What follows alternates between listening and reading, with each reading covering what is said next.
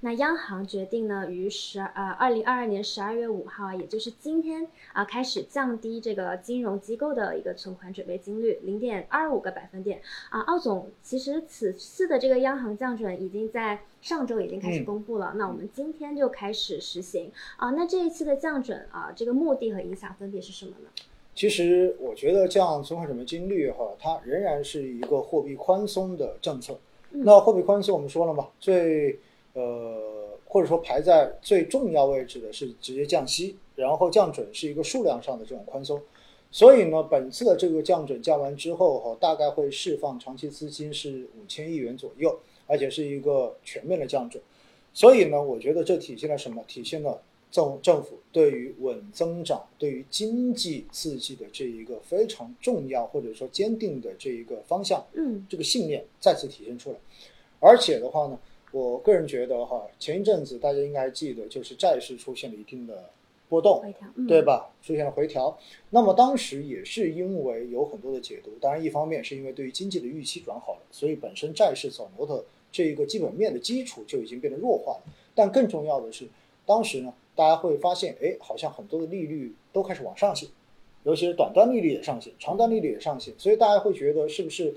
意味着现在开始收流动性了？那么有了这种预期之后，就形成了市场上面的这种波动。那本次的这个降准哈，我觉得其实在某种程度上面就是去解决了大家的这个疑虑，实际上意味着我们的货币政策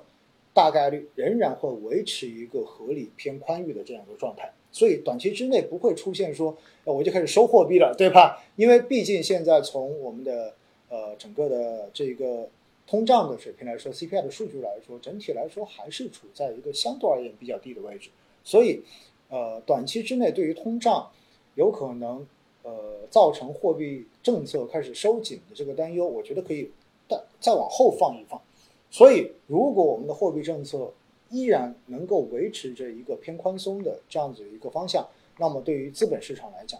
也是一个好消息；对于经济来讲，更是好消息。嗯嗯。好，感谢奥总。那我们可以看到最近的这个好消息频频出现哈。那刚刚奥总在前面讲到那个呃美联储主席的这个发言的时候，有说到是我们人民币汇率啊啊。那我们再来看一下这个第五个事件，就是过去一周这个人民币汇率再度的快速上涨啊，一周上涨逾一千八百点。那我想请问一下奥总，人民币汇率的这个快速上涨啊，是因为什么？然后会对市场带来什么样的一个影响呢？确实啊，刚才就已经提到了，呃，那么在过去这一周，境内在岸的在岸的人民币，那么对美元的汇率累计最大涨幅是超过了一千八百个基点，而离岸的这个人民币对美元的汇率呢，最大涨幅是超过了两千一百个基点，应该说更更明显。嗯，所以在这种情况之下哈，我们回过头来来看到底是什么原因，其实就是一方面前面所讲过的，因为美国的货币政策已经开始有了这一个。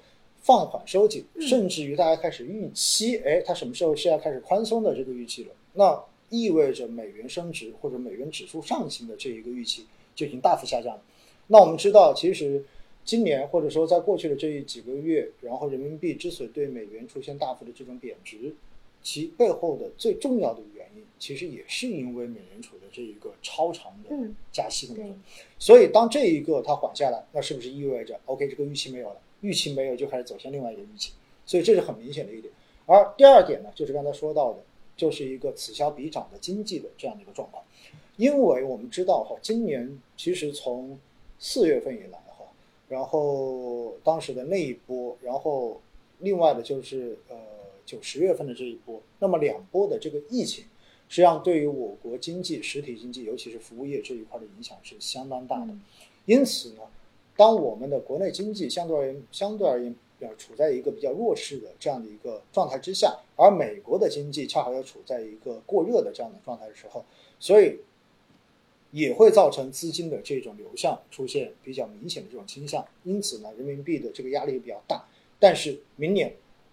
随着美国加息加到如此之高之后，经济的这种衰退应该说会变得预期越来越强。明年走入这一种。衰退交易的逻辑，而我国的经济在调整了这个防控政策之后，以及包括刚才我们所说到的这个房地产的这一个提振之后，实际上呢就会显得更强一些。那么在这种情况之下，资金该怎么去选？哎，再叠加前面的那一个货币政策，对吧？这个导向，那自然而然就会造成我国对于海外资本的这种吸引力会变得越来越强。但我还觉得还有很重要一点哈，那么二十大召开之后，实际上呢，对于未来的这五到十年中国的这种发展的方向。通过二十大已经明确的确立了方向，所以在这种情况之下呢，也解决了很多就是海外对于中国经济将来的这种不确定性的担忧。因此呢，我觉得这一点其实对于人民币、对于全球资本进入到中国也会起到积极正面的促进作用。